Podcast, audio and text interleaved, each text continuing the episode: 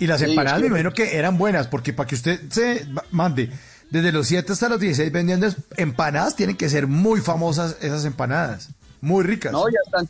Y hasta los 33, yo hasta hace poquito cerré el último negocio de empanadas porque ya sí la pandemia me quebró, pero, pero en ese entonces el dinero, claro, eran empanaditas muy ricas a 100 pesos, no le garantizaba la carne, pero que sazón tenían, tenían.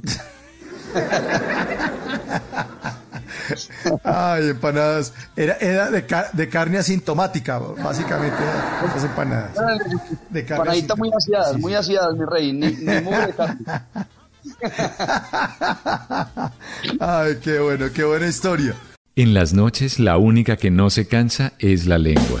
Por eso, de lunes a jueves a las 10 de la noche empieza Bla Bla Blue con invitados de lujo. Le saluda la chilindrina. Soy Bonnie Cepeda. habla Michelle Brown. Yo soy Liz Pereira. Checo Acosta, el príncipe del carnaval. Soy Claudia Bamón. Los saludo Alfredo de la Fe. Yo soy María. Con buena música, con historias que merecen ser contadas, con expertos en esos temas que desde nuestra casa tanto nos inquietan y con las llamadas de los oyentes que quieran hacer parte de este espacio de conversaciones para gente despierta. Bla bla blue. De 10 de la noche a 1 de la mañana. Bla bla blue.